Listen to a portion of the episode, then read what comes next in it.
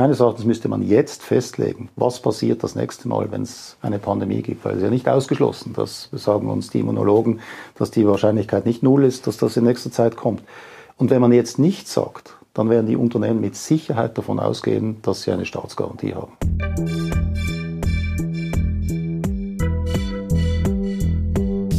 Willkommen bei Studio Libero, dem Podcast des Schweizer Monats der Autorenzeitschrift für Politik, Wirtschaft und Kultur. Aimo Brunetti ist Professor für Wirtschaftspolitik an der Universität Bern. Während der Pandemie war er Mitglied der Covid Task Force. Brunetti spricht über die Rolle der Notenbanken im Kampf gegen die Inflation, über die Erfolge der Personenfreizügigkeit und die Lehren der Corona-Krise. Die Fragen stellt Peter Kuster, Redakteur des Schweizer Monats. Die Produktion dieses Podcasts wurde unterstützt von PMG Investment Solutions und Reichmut und Co. Privatbankiers. Doch jetzt direkt ins Gespräch. Aimo Brunetti, herzlich willkommen im Studio Libero des Schweizer Monats. Danke für die Einladung, Gustav. Sie sind Professor für Volkswirtschaftslehre an der Universität Bern und einer der besten Kenner der Schweizer Wirtschaft und Wirtschaftspolitik. Zuerst aber zur Geldpolitik. 132 Milliarden Franken Verlust. Das hat die Nationalbank äh, im Januar bekannt geben müssen für das vergangene Jahr. Was ist hier schiefgelaufen? Im Prinzip ist das das Resultat der zuvor sehr expansiven Geldpolitik, wo man eigentlich, man wollte ja nicht expansiv sein per se, sondern man wollte im Wesentlichen den Wechselkurs daran hindern, sehr, sehr stark sich aufzuwerten, war deshalb gezwungen, letztlich die, die äh, Europäische Zentralbank im Wesentlichen zu kopieren und musste dann entsprechend sehr stark äh, äh expansive Geldpolitik machen, so dass die Bilanz riesig war. Und wenn Sie eine riesige Bilanz haben und die Märkte bewegen sich, haben Sie dann auch riesige Gewinne oder Verluste. Und ich meine, es war fast ein perfekter Sturm im letzten Jahr mit der Kombination äh, aus, der, aus der Wechselkursbewegung, also der Aufwertung des Schweizer Frankens und gleichzeitig den Börsen, die praktisch überall sämtliche Anlageklassen, die negative Renditen haben. Und das hat sich dann kumuliert zu diesem Riesenverlust. Wenn ich Sie richtig verstehe, war dieser Verlust mehr oder weniger unvermeidlich, ist das richtig? Aus meiner Sicht war er komplett unvermeidlich. Also man hätte sich auf den Finanzmärkten nicht schützen können. Es waren ja sämtliche Assetklassen, die, die betroffen waren. Äh, und die Geldpolitik hatte das Ziel, eine Aufwertung zuzulassen. Also aus geldpolitischen Gründen war das unvermeidlich. Hätte man nicht einfach weniger Devisenkäufe, Devisenkäufe vornehmen können? Also zuvor hätte man weniger Devisenkäufe. Das, wenn man das gemacht hätte, das war immer die Argumentation der, der, Nationalbank und ich glaube, da spricht einiges dafür, dann hätte sich wahrscheinlich der Schweizer Franken sehr, sehr stark aufgewertet äh, in den letzten zehn Jahren. So stark, dass, äh, dass erstens die Deflationsrisiken, die ja heute äh, Geschichte sind, aber damals ein, ein, Thema waren, sich akzentuiert hätten und natürlich auch die Exportindustrie äh, stark geschädigt gewesen wäre, wenn man eine radikale Aufwertung gehabt hätte. Mhm. Ich glaube, es gab nicht viele äh, Alternativen dazu. Schon seit Jahren wird dieser Vorschlag eines Staatsfonds diskutiert, dass also die Nationalbank ihre Währungsreserven mindestens zum Teil in einen Staatsfonds überführt, der von einer anderen Stelle verwaltet wird. Hätte ein solcher Staatsfonds mit einer besseren Anlagepolitik diese Verluste nicht vermeiden können? Ich würde sagen nicht. Und ich finde grundsätzlich die, äh, die Idee eines Staatsfonds äh, aus diesen Geldern finde ich eine, eine außerordentlich schlechte Idee, auch wenn er immer wieder aufgebracht wird. Äh, in erster Linie geht es ja nicht darum, dass, dass äh, das Geld optimal verwaltet wird. Das ist nicht die Aufgabe der Zentralbank, sondern es geht darum, die Preisstabilität zu gewährleisten und die Geldpolitik entsprechend äh, auszugestalten. Ähm, und wenn immer man einen Teil dieser, dieser Vermögen weggeben und woanders verwalten würde, ist man in der, in der Handlungsspielraum der Geldpolitik eingeschränkt und das ist eigentlich die primäre Aufgabe. Es ist ja keine Vermögensverwaltungsbank, sondern eine Zentralbank. Also ich kann diesem Vorschlag kein, keinerlei Vorteil abgewinnen, weder was die äh, Rendite betrifft, noch was die Unabhängigkeit der Zentralbank betrifft. Ich glaube, die Politisierung der Zentralbank wäre unvermeidlich, wenn er das, das machen würde. Vergangenes Jahr hat die Nationalbank 6 Milliarden Franken ausgeschüttet an Bund und Kantone. Dieses Jahr gibt es kein Geld. Jetzt gibt es einen Vorschlag von zwei Professorenkollegen und einem Bankökonomen, die sagen, man könne das, die Nationalbank solle trotzdem Geld ausschütten an mhm. Bund und Kantone, indem sie einfach die Rückstellungen dafür benutzt. Ist das eine gute Idee? Nein, die Bund und Kantone hätten ja dieses Geld wahrscheinlich gern, oder? Das ist nicht. Kein Zweifel, aber ich finde es eine, nicht eine besonders gute Idee, weil die Übungsanlage war ja von Anfang an klar. Ähm, Im Prinzip könnte man sagen, die SNB zahlt einfach aus, wenn sie Gewinne macht und sonst nicht. Jetzt hat man eine gewisse Verstetigung, äh, damit die Fiskalbehörden eine gewisse Sicherheit haben. Aber diese Sicherheit ist eben gefährlich, die zu insinuieren, weil diese Sicherheit gibt es nicht. Es kann eben passieren, dass in einer Geldpolitik man gewaltige Verluste macht. Und ich finde es nur schon pädagogisch wichtig, dass man jetzt nicht eine aussagt, quasi jetzt machen wir, äh, nehmen wir halt, gehen wir stärker in die Reserven, als wir eigentlich vorgesehen haben diese Reserven, die hier aufgebaut sind, die sind wichtig, dass man einfach die, dass die SMB genügend Eigenkapital hat, weil es kann wieder solche Turbulenzen geben. Natürlich kann eine Zentralbank ohne Eigenkapital überleben, aber für die Glaubwürdigkeit ist es bestimmt nicht sicher, ist bestimmt nicht gut. Von dem her finde ich das eigentlich richtig, dass man jetzt konsequent ist und diese Politik, die man vorher angekündigt hat, jetzt auch so durchzieht. 132 Milliarden Franken, das ist ungefähr so 20 bis 25 Prozent des äh, Bruttoinlandprodukts, also der Wertschöpfung der Schweizer Wirtschaft in einem Jahr, ganzen Jahr. Ähm, hat dieser Verlust volkswirtschaftliche Auswirkungen? Nicht wirklich. Es ist ja vor allem auch ein Buchverlust und zu einem gewissen Grad ist es ja, äh, muss man dem gegenüberstellen, die gewaltigen Gewinne, die man vorher gemacht hat. Oder ich würde da eine Saldo-Betrachtung machen, aber an sich ist es mal in erster Linie ein Buchverlust. Mhm. Ähm, und der ist nicht besonders relevant gesamtwirtschaftlich. Sie haben erwähnt, diese, dieser Verlust ist eine Folge der Geldpolitik äh, und vor allem auch jetzt der, der Änderung der Geldpolitik in, im letzten Jahr, in dem dann, dass eben die Inflation bekämpft werden muss. Lohnen sich diese 132 Milliarden Franken, um die Preisstabilität zu sichern? Oder mit anderen Worten, wie wichtig ist die Preisstabilität für die Volkswirtschaft? Die Preisstabilität ist immens wichtig. Oder man, wir haben etwas die Tendenz, das zu vergessen, weil wir jetzt 30 Jahre lang äh, relativ stabile Preise hatten. Man muss einfach in die 70er Jahre zurückblicken, um zu sehen, was es bedeutet, wenn die Preisstabilität äh, gefährdet ist, wenn wir wirklich einen selbstverstärkenden Inflationsprozess haben. Ich, die Preisstabilität steht zu Recht zu als allererstes Ziel äh, der Zentralbanktätigkeit da. Und das ist das, für das sie wirklich verantwortlich ist, die, die Zentralbank. Und alles andere wie irgendwelche Gewinne und Verluste, das ist für mich rein sekundär. Also ich würde das voll ins Zentrum stellen, gerade weil Preisstabilität so zentral wichtig ist. Mhm. Im Ausland haben die Inflationsraten teilweise zweistellige Werte erreicht. In der Schweiz sind wir noch deutlich darunter, aber auch über dem Ziel der SNB. Wie schätzen Sie die Wahrscheinlichkeit ein, dass die Nationalbank mit ihrer Politik die Preisstabilität gewährleisten oder wiederherstellen kann in den nächsten Monaten? Also ich zweifle nicht, dass sie das kann. Die Frage ist einfach, was die, äh, die volkswirtschaftlichen Kosten sind. Also zum Glück sind wir in der Ausgangslage, dass wir nicht so eine hohe Inflation haben wie vergleichbare Länder, aber sie ist über, über der Definition der Preisstabilität. Aus dem Grund ist es meines Erachtens richtig, dass man jetzt, äh, dass die SMB Maßnahmen ergreift.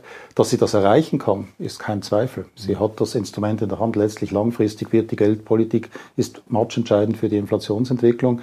Aber man möchte natürlich vermeiden, dass man bei der äh, Bekämpfung der Inflation schwere Rezessionen auslöst. Also da ist schon, es ist ja, das Ziel der Zentralbank ist die Preisstabilität unter Berücksichtigung der konjunkturellen Lage oder der gesamtwirtschaftlichen Lage. Und der, der Nebensatz ist schon auch wichtig. Sie sagen, die Geldpolitik kann die Preisstabilität gewährleisten. Es gibt aber auch Stimmen, die sagen, ja, gegen höhere Energiepreise, hohe Rohstoffkosten, da kann die Nationalbank nichts ausrichten. Das ist einfach vom Ausland getrieben, Angebotsschocks. Da ist extrem wichtig zu unterscheiden zwischen Preiserhöhungen und Inflation. Oder wenn diese Schocks, über die Sie sprechen, wir hatten natürlich einen, einen perfekten Sturm derartiger Nachfrage- und Angebotsschocks in 2022. Das ist ja einer der, Hauptgründe, warum wir so einen starken Anstieg der Inflation hatten. Aber das sind ein, wenn das einmalige Preiserhöhungen sind, dann ist das grundsätzlich nicht ein Inflationsproblem, sondern haben wir einfach eine einmalige Anpassung, ein paar Monate höhere Inflation und dann stabilisieren sich die Preise wieder. Gefährlich wird die Inflation dann, wenn sie selbstverstärkend wird, wenn sogenannte Lohnpreisspiralen ausgelöst wird. Das heißt, die, die Preiserhöhungen in gewissen Sektoren, die wir jetzt beobachten, überschwappen eigentlich auf die Gesamtwirtschaft über die Inflationserwartungen, die dann in die Preis- und Lohngestaltung ein, einfließt. Das ist das Gefährliche. Ähm, und erst dort, und, und dort kann die Zentralbank etwas, etwas unternehmen. Sie kann nichts dagegen unternehmen, dass die Erdölpreise steigen. Das ist einfach ein Kostenfaktor, der, der die Preise erhöht, äh, exogen. Aber sie kann etwas gegen die Folgeneffekte machen, die Zweitrundeneffekte, diese Lohnpreisspiralen. Und das ist im Moment die große Herausforderung. Und das ist auch gefährlich, wenn man jetzt diese Finanzmärkte hört, hat man den Eindruck, ja, die Inflationsraten kommen runter, die Zinsen gehen rauf. Das haben wir überstanden. Meines Erachtens ist das überhaupt noch nicht überstanden, weil vier oder fünf Prozent Inflationsraten in den USA oder Euro, Eurozone sind weit entfernt von Preisstabilität und lösen eben solche Spiralen aus das wird noch ein längerfristiger Prozess sein. Wo liegt denn die volkswirtschaftlich betrachtet richtige Inflationsrate? Also die Notenbanken sind da auch nicht ganz einig. Die Nationalbank sagt 0 bis 2 Prozent, die EZB sagt, die Europäische Zentralbank sagt, ja, so nahe 2 Prozent. Die Amerikaner, die wollen 2 oder sogar noch ein bisschen mehr Prozent. Also Sie sind sich ja relativ einig über die ungefähre Größenordnung. Das, und ich glaube, das hat sich auch etwas herausgebildet. Wenn es so unter 2% ist, ist die Gefahr von so selbstverstärkten Inflationserwartungen, die sich nach oben schaukeln, klein. Sie sprechen die unterschiedlichen Mandate an, das scheint mir auch ein ganz wichtiger Punkt. Die Schweiz ist ja in verschiedener Hinsicht steht sie besser da. Das ist auch meines Erachtens viel besser definiert in der Schweiz ein Inflationsziel in der EZB, wie die EZB es hat, ist meines Erachtens einfach eine, eine, eine Anmaßung. Dass man das Gefühl hat, man kann zwei Prozent Inflation garantieren. Man kann nie, das hängt von so vielen Dingen ab, die Inflation. Die Geldpolitik kann die längerfristig natürlich beeinflussen, aber ein bestimmtes Punktziel anzustreben ist gefährlich und vor der vor der Pandemie hat die EZB versuchte verzweifelt, die äh, Deflation zu bekämpfen, die gar nie da war, sondern es war einfach eine Inflationsrate um die 1 oder 0,5 Prozent rum, versuchte verzweifelt auf die 2 Prozent zu kommen. In der Schweiz haben wir, haben wir einfach 0 bis 2 Prozent. Da kann es schwanken. Es, es in der Regel heißt, das heißt, es kann auch mal höher oder tiefer sein. Man muss nicht sofort reagieren und man hat auch nicht diese Anmaßung, das Gefühl zu haben, man kann eine bestimmte Inflationsrate erreichen. Viel intelligenteres Ziel. Mhm. Sie sind relativ zuversichtlich, was die Schweizerische Nationalbank und die Inflation betrifft. Sind Sie auch bei der EZB und beim FED äh, gleich zuversichtlich oder ein bisschen skeptischer? Beim FED bin ich ziemlich zuversichtlich. Äh, erstens haben Sie die Erfahrung aus den 70er Jahren, die Sie nicht wiederholen möchten, oder wo Sie, wo Sie eigentlich immer zu früh gestoppt haben mit der, mit der Zinserhöhung, bis am Schluss die Inflation so hoch war, Ende der 70er Jahre nach mehreren Wellen, dass dann äh, Paul Volcker dann wirklich äh, mit dem Holzhammer dahinter musste und die Zinsen auf 20 Prozent erhöhen musste. Das, das ist, glaube ich, im, im, im Gedächtnis der, des FED sehr stark drin und das versuchen sie zu vermeiden. Sie sind ziemlich hawkisch, was ihre Aussagen betreffen. betreffen. Äh, ich glaube, sie werden, äh, werden die Inflation ja, wirklich stark bekämpfen.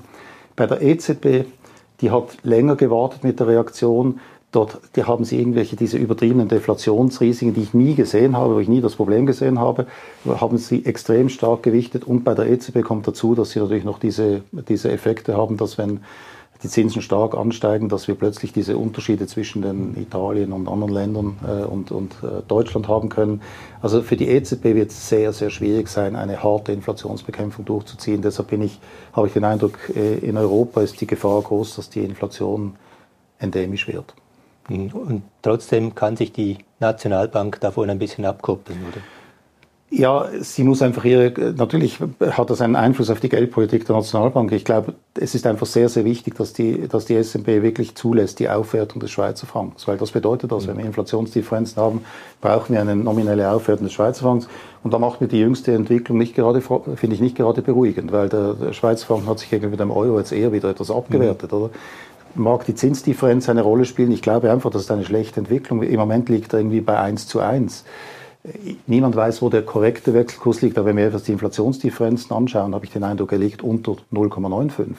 Also wir sind meines Erachtens in einer eher zu schwachen Schweizer Franken Situation, die eher die Inflation etwas antreibt. Also mir würde es, ich fände es gut, wenn, wenn die Inflation, äh, wenn die wenn der Wechselkurs sich effektiv noch etwas aufwerten würde gegenüber dem Euro. Und insbesondere, wenn so ein Szenario eintritt, das wir jetzt vorher diskutiert haben, wenn der Euro-Inflation längerfristig höher bleibt, dann müssen wir uns gewöhnen an eine deutliche nominelle Aufwertung des Schweizer Frankens. Real bleibt er dann gleich bewertet. Trotzdem würden wahrscheinlich die Schweizer Exporteure ihre Beurteilung, dass der Franken zu schwach ist, derzeit nicht unbedingt teilen. Ich glaube schon, natürlich werden sie das nie sagen. Sie sind froh, wenn, wenn der Franken schwach ist, aber selbst, wir, äh, wir, hatten doch Perioden, wo wir unter 0,95 waren. Man mhm. hörte praktisch nichts von der Exportindustrie. Erinnern Sie sich an die 2015, die Wehklagen der, der mhm. Exportindustrie. Man hörte eigentlich, selbst der Tourismus hat nicht stark aufgeschrien. Es, hat, es gab einzelne Stimmen, die sagten, man muss aufpassen.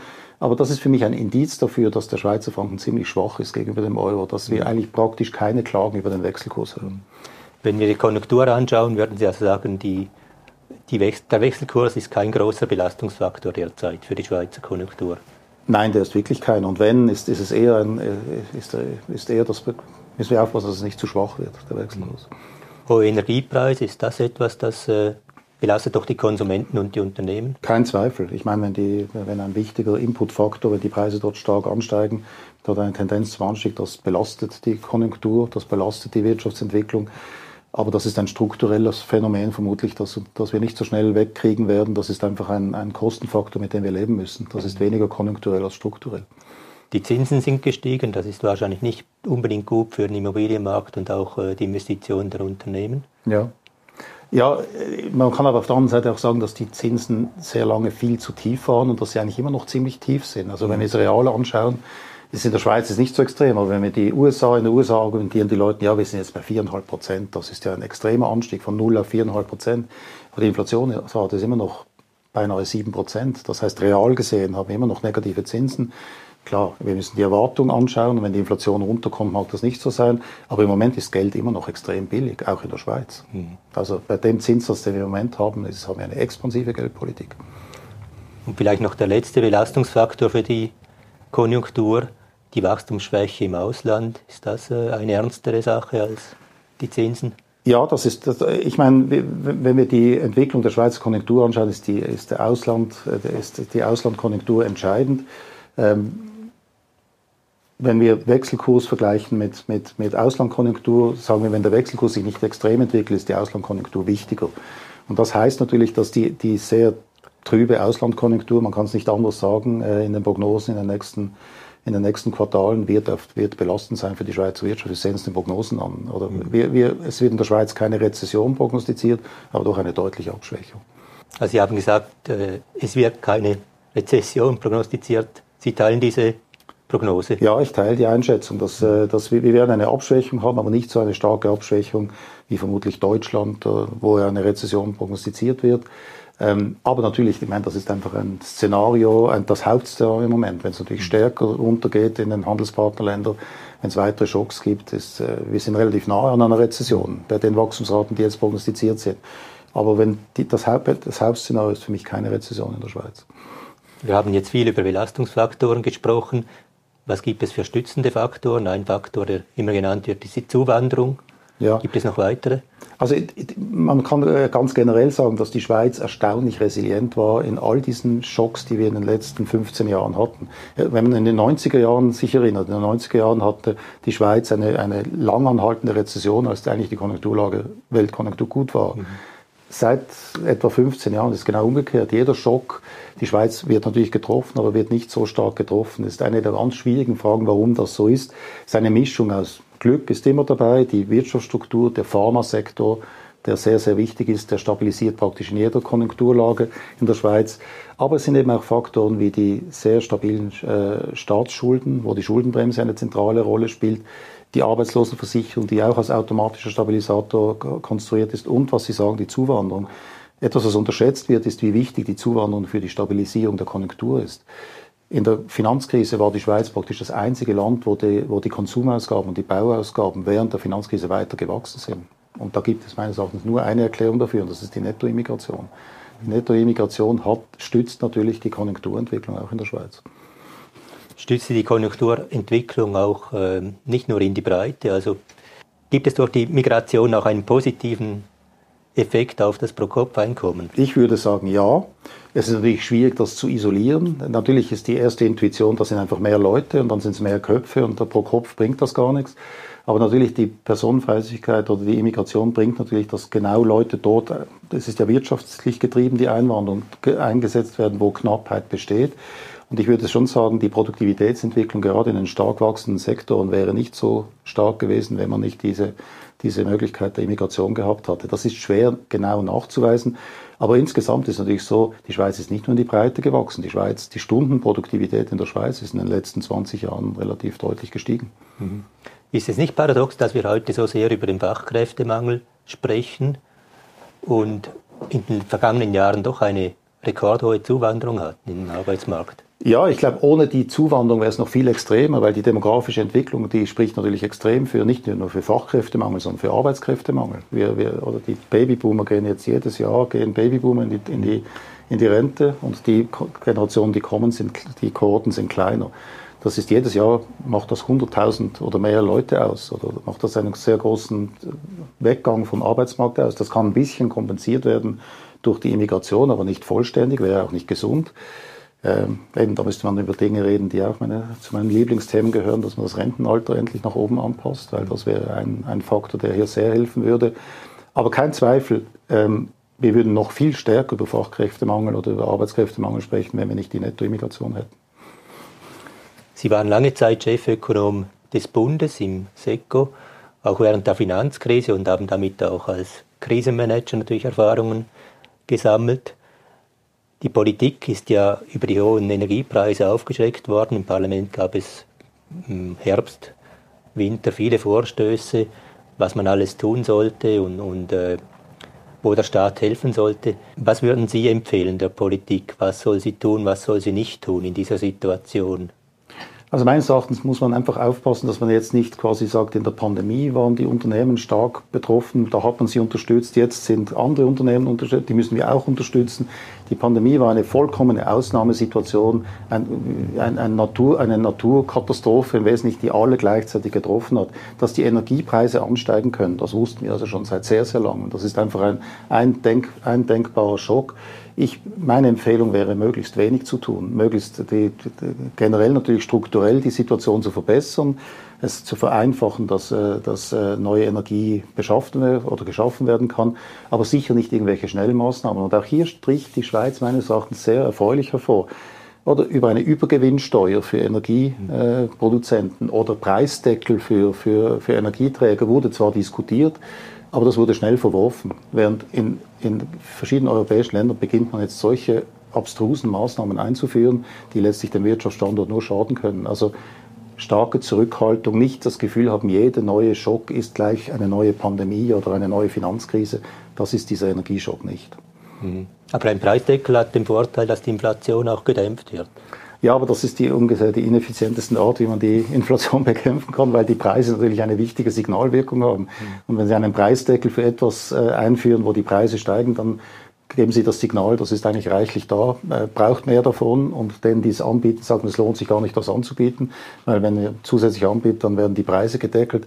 Also das gibt Signale genau in die komplett verkehrte Richtung. Also das ist ordnungspolitisch, mikroökonomisch wirklich aus dem, aus, aus, aus dem absoluten Giftschrank, diese Maßnahme. Ich bin erstaunt wirklich, dass, dass so viele Länder ernsthaft das einführen wollen. In der Finanzkrise und auch in der gegenwärtigen Krise gibt es Vorschläge, dass der Staat einfach die Nachfrage erhöhen sollte und damit die Wirtschaft stützen. Wäre das äh, gut, ein guter Weg? Also gut, das ist natürlich das, das, die alte Diskussion, wie stark sollte man äh, versuchen, den Konjunkturzyklus zu dämpfen. Äh, und hier gibt es die Möglichkeit, man tut nichts oder man, oder man macht große Ausgabenprogramme jedes Mal, wenn eine Krise kommt. Aber es gibt noch einen Mittelweg und der Mittelweg heißt automatische Stabilisatoren. Das heißt, den, Finanz-, den, den Fiskalbereich so auszugestalten, dass automatisch in der Krise mehr ausgegeben wird und in der, in, in der Hochkonjunktur gespart werden muss. Da komme ich zurück auf das, was ich vorher gesagt habe, die Einführung der Schuldenbremse und die neue Finanzierung der Arbeitslosenversicherung sind beide ausgesprochene automatische Stabilisatoren. Sobald die Wirtschaftslage schlecht wird, die, gibt, gibt die Arbeitslosenkasse wesentlich mehr aus, als sie einnimmt und wenn es gut wird, dann kann sie das wieder kompensieren. Genauso die Schuldenbremse. Wenn es schlecht läuft, sie, können die Aufgaben, Ausgaben aufrechterhalten werden, auch wenn die Einnahmen sinken. Aber wenn es gut läuft, werden die Einnahmen dann für die Schuldenrückzahlung gebraucht. Und das ist meines Erachtens, wie man Konjunkturpolitik in der Schweiz bis jetzt erfolgreich gemacht hat. Dann gibt es Ausnahmesituationen wie die Pandemie, wo man wirklich einen, wie einen, einen naturkatastrophenartigen Schock hat, wo es auch die Schuldenbremse vorsieht, dass man zusätzliche Ausgaben tätigen kann. Die muss man dann aber wieder kompensieren in Zukunft. Also ich glaube, das, das, die schweizerische Mixtur ist hier ausgesprochen gut und ich würde nicht auf Konjunkturprogramme und Ähnliches zurückgreifen, quasi bei jeder Rezession. Wenn ich Sie richtig verstehe, ist die Schuldenbremse also kein starres Korsett, das es verhindert, dass die Politik reagieren kann in einer Krise. Nein, sie ist wirklich extrem clever ausgestaltet, weil sie, weil sie zwar hohe Hürden macht, also normalerweise in einer normalen Feldwald- und Wiesenrezession kann man nichts machen, mhm. aber in einer wirklich schweren Rezession oder wenn, wenn es eben Schocks gibt, die man nicht vorhersehen kann, dann kann man, gibt es eine Möglichkeit, außerordentliche Ausgaben zu beschließen oder die Kurzarbeitsfinanzierung mhm. während der Pandemie war so ein Beispiel oder diese, dieses äh, Kreditprogramm, wo man einfach zusätzliche Ausgaben beschlossen hat. Aber das, ist der, aber das ist immer innerhalb der Schuldenbremse. Die Schuldenbremse sieht vor, dass man das tun kann, aber es sagt auch, wie das nachher wieder zurückgezahlt werden mhm. kann. Und zum Glück hat der Bundesrat und das Parlament jetzt auch beschlossen, aus meiner Sicht zum Glück, dass man das einhält und dass man diese Corona-Schulden zwar über eine längere Zeit, aber dass die zurückgezahlt werden müssen. Und das ist jetzt im Finanzplan drinnen. Also die Schuldenbremse, die ist flexibel, aber wenn die Flexibilität ausgenutzt wird, dann schränkt das den Handlungsspielraum in der Zukunft ein für die Politik. Genau, genau. Ich meine, das ist immer das Schwierige. Eine Regel ist eine gute Idee, aber es, man kann nicht eine Regel machen, die alles voraussieht. Also braucht es Escape Clauses, braucht Ausnahmeregelungen. Aber das, das Wichtige ist, die Ausnahmeregelung möglichst schwierig zu machen und möglichst nur dann, weil es, man kann immer sagen, ja, wir wollen jetzt investieren, das ist eine Ausnahme, wir müssen jetzt die Klima den Umbau Richtung Klimaneutralität, das braucht zusätzliche Ausgaben. Ausnahmesituationen wollen wir mehr ausgeben, oder? Mhm. Und da, das, solche Dinge muss man verhindern, oder? Und das schafft die Schuldenbremse wirklich gut. Also, ähm, ich glaube, das war wirklich, wie immer, eine, eine Mischung aus Glück und, und, und Geschick. Das war eine außerordentlich wichtige Institution, die hier eingeführt wurde. In der Corona-Krise waren Sie in der Taskforce des Bundes, also Ökonom. Die Schweiz hatte da ein Kreditprogramm auf die Beine gestellt, zusammen auch mit den Banken und der Nationalbank hat das Bundesrat gemacht, das als vorbildlich angesehen wird, weil vor allem die kleinen und mittleren Unternehmen haben innerhalb kurzer Frist äh, Kredite bekommen und haben damit auch überleben können. Andererseits gibt es ja auch den Effekt, dass äh, die Unternehmen in der nächsten Krise auf Hilfe hoffen oder erwarten. Ich bin froh, dass Sie diesen Punkt ansprechen. Ich versuche das immer wieder anzusprechen, aber irgendwie ist, es, ist die Lust in der Politik darüber zu sprechen sehr klein. Das ist ein ganz wichtiger Punkt. Ich glaube, das war wirklich ein extrem zielgenaues und gutes Programm, das genau das Problem adressiert hat. Aber was sehr, sehr wichtig ist, ist genau das, was Sie jetzt sagen. Wir, wir, wir haben jetzt etwas die Tendenz zu sagen, ja, das ist jetzt vorbei, die Krise, und schauen wir in die Zukunft. Aber sie, meines Erachtens müsste man jetzt festlegen, was passiert das nächste Mal, wenn es eine Pandemie gibt. Weil es ist ja nicht ausgeschlossen, das sagen uns die Immunologen, dass die Wahrscheinlichkeit nicht null ist, dass das in nächster Zeit kommt. Und wenn man jetzt nichts sagt, dann werden die Unternehmen mit Sicherheit davon ausgehen, dass sie eine Staatsgarantie haben. Oder? Und jetzt werden Sie sagen, ja gut, das ist halt eine Versicherungsfunktion des Staates, die man, die man gut finden kann. Aber das ist natürlich bis zur Pandemie war das quasi ein Risiko, mit dem kein Unternehmen rechnen konnte, weil man es seit 100 Jahren nicht mehr hatte. Jetzt wissen Restaurants oder, oder als Beispiel, dass die Möglichkeit eines Lockdowns besteht. Und jetzt muss man ihnen sagen, was macht man das nächste Mal? Wenn, wenn man nichts sagt, dann wird automatisch davon ausgegangen, dass es wieder ein, ein Unterstützungsprogramm geht. Das heißt, sie werden ihr Liquiditätsmanagement gar nicht anpassen. Ein Vorschlag, den ich noch interessant wäre, ist, dass man festlegt, dass man sagt, dass der Bundesrat sagt, die ersten x Wochen gibt es keine Unterstützung. Wenn es länger gibt, dann kann es eine Unterstützung geben. Dass man von Anfang an sagt, ihr müsst einen gewissen Liquiditätspuffer haben. Ihr könnt nicht sofort damit rechnen. Und das, damit man da einen gewissen Selbstbehalt, eine Art äh, Selbstbehalt in diese Versicherung einbaut. Weil sonst ist es eine Vollkaskoversicherung. Sie haben gesagt, in den ersten Wochen, meinen Sie damit äh, eine Zeitdauer von Maßnahmen oder einfach eine Zeitdauer einer Pandemie? Es könnte ja auch sein, dass der Bund ja vielleicht weniger Maßnahmen ergreift oder in den ersten Wochen gar keine Maßnahmen ergreift und die Geschäfte trotzdem schon einbrechen? Ja, das muss man meines Erachtens klar unterscheiden. Ich würde sagen, man, in dem Moment, wo ein, ein Lockdown verfügt wird, ist es eine mhm. staatliche Maßnahme, die das, das Business verunmöglicht. Mhm. Und da ist für, für, aus meiner Sicht, da besteht eine gewisse, ein gewisser Grund, dass der Staat unterstützt. Wenn die Geschäfte vorher einbrechen, da würde ich, da wäre ich jetzt eher vorsichtig mit dem. Aber natürlich, man müsste das genau durchdenken. Lockdowns sind für mich ein klarer, klarer Fall. Wenn die Lockdowns noch nicht da sind, aber die Geschäfte trotzdem total einbrechen, das ist so ein Grenzfall für mich. Aber man könnte sagen, vom Beginn einer von der WHO de, de, definierten Pandemie, die ersten x Wochen gibt es einfach keine Unterstützung. Und ab dann kann es Unterstützung geben. Das gibt, ein, das gibt auch Versicherungen die Möglichkeit, überhaupt ein, ein, ein Versicherungsprodukt anzubieten. Weil wenn man, wenn man das nicht limitiert, das ist so ein undiversifizierbares äh, Risiko, dass keine Versicherung wird eine Pandemieversicherung anbieten, wenn das nicht irgendwie restringiert ist. Und das wäre eine Möglichkeit. Ich sage jetzt nicht, dass das der Weisheit letzter Schluss ist, aber ich glaube einfach, es ist gefährlich, wenn man nicht jetzt schon drüber nachdenkt. In der Finanzkrise ging es um die großen Banken, die gerettet werden mussten. Und da wollte man auch vermeiden, dass das nochmals geschieht genau. mit der Too-Big-to-Fail-Regulierung. Äh, Jetzt würde es kleine Unternehmen betreffen. Ja, das ist im Prinzip eine gute Analogie, genau. Oder man hat jetzt, da ist, hat ein Problem gesehen und die Gefahr ist groß, dass man nachher sagt, ja, ja, das, die Krise ist überstanden, aber die Krise nachbereiten, das haben wir bei der Finanzkrise meines Erachtens sehr gut gemacht. Und diese Too Big to Fail Regulierung, ich meine, die ganz, nicht nur die Too Big to Fail, die ganze Stabilisierung des äh, Finanzsektors über zusätzliche äh, Kapital- und Liquiditätsanforderungen, die hat schon in der Pandemie extrem geholfen. Ich glaube, wenn wir mit der Kapitalausstattung von 2008 in die Pandemie reingegangen wären, dann hätten Banken schon zu Beginn der Pandemie äh, Probleme bekommen. Dann hätten wir möglicherweise auch über eine Finanzkrise gesprochen. Also die, die Krisen wirklich aufarbeiten und, und nicht überschießen mit der Regulierung, aber diese Risiken, die sich hier offenbar gezeigt haben, die muss man adressieren. Und das hat man wirklich gut gemacht nach der Finanzkrise meines Erachtens. Sie haben in der Corona-Krise die Eingriffe in die Freiheitsrechte ökonomisch begründet.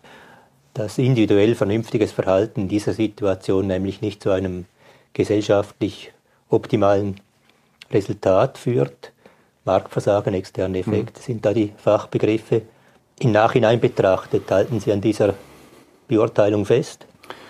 Ja, ich meine, man muss natürlich die Latte sehr hochlegen für so einen massiven Eingriff, wie man hier gemacht hat. Oder auf der anderen Seite ist, ist glaube ich, auch für jeden liberalen Ökonomen klar, wenn es ein offensichtliches Marktversagen gibt, dann gibt es ein Potenzial für eine staatliche, äh, für eine staatliche Aktivität. Und ich meine, die Tatsache, dass es hier wirklich offensichtliche externe Effekte gegeben hat, dass es dermaßen schnell gegangen ist. Wenn wir die, die Dynamik an der Pandemie anschauen, und wir hatten ja auf eine Art noch Glück, es hätte ja auch eine tödlichere Pandemie sein können, das wissen wir nie, oder?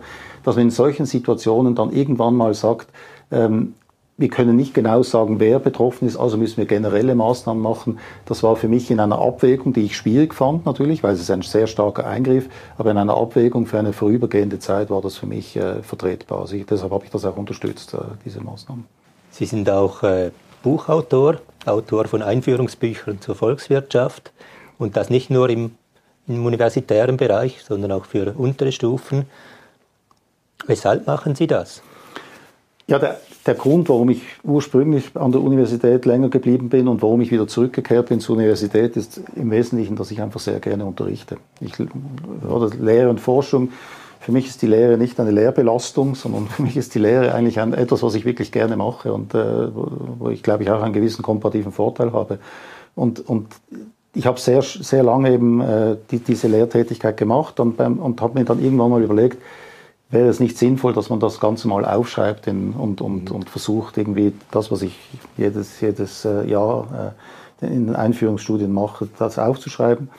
Das habe ich dann gemacht und dann kam Gymnasiallehrer und haben gesagt, das war für die Uni, dann mhm. ein, ein Einführungslehrbuch und dann kamen Gymnasiallehrer und gesagt haben, gut, aber viel zu lange, könntest du nicht etwas, äh, etwas Kürzeres machen? Und deshalb habe ich dann das gemacht und das freut mich eigentlich sehr, dass, dieses, dass das breit eingesetzt wird, äh, meine, meine Lehrbücher auch in den Gymnasien. Ähm, also für mich gibt es eigentlich fast nichts Besseres, als dass man, dass man die Dinge, äh, ja, die man versucht zu, zu, zu erklären, dass, die einem breit, dass man die einem breiten Publikum äh, nahebringt. Und ich bin ja überrascht, dass nicht mehr Leute Lehrbücher schreiben. Ja, die, meisten, die, meisten, anderen Volkswirtschaftsprofessoren sind in diesem Bereich nicht äh, tätig. Die schreiben höchstens etwas für den universitären Bereich, oder? Genau, das ist natürlich extrem wichtig. Die Forschung ist absolut zentral, oder? Mhm. Und es ist wichtig, dass Forschung betrieben wird. Ähm, aber es ist schon so, ich, in, in, den USA gibt es einen riesen Wettbewerb auf dem Einführungslehrbuchmarkt. In der Schweiz gibt es das praktisch nicht. Oder auch im deutschsprachigen Raum gibt es sehr, sehr wenige Lehrbücher. Ähm, ist für mich gut, oder? Mhm. Also aber Sie sind in diesem Bereich Monopolist und würden nicht sich, gerade Monopolist, würden sich über mehr Wettbewerb freuen, als guter Ökonom. genau, kommt darauf an, welches, welchen Hut ich anziehe. Als Ökonom ja. würde ich sagen, mehr Wettbewerb, als Buchautor sage ich es wunderbar so. Vielen Dank, Herr Brunetti, für dieses Gespräch. Dankeschön. Das war Studio Libero, ein Podcast des Schweizer Monats. Weitere Informationen finden Sie unter www.schweizermonat.ch.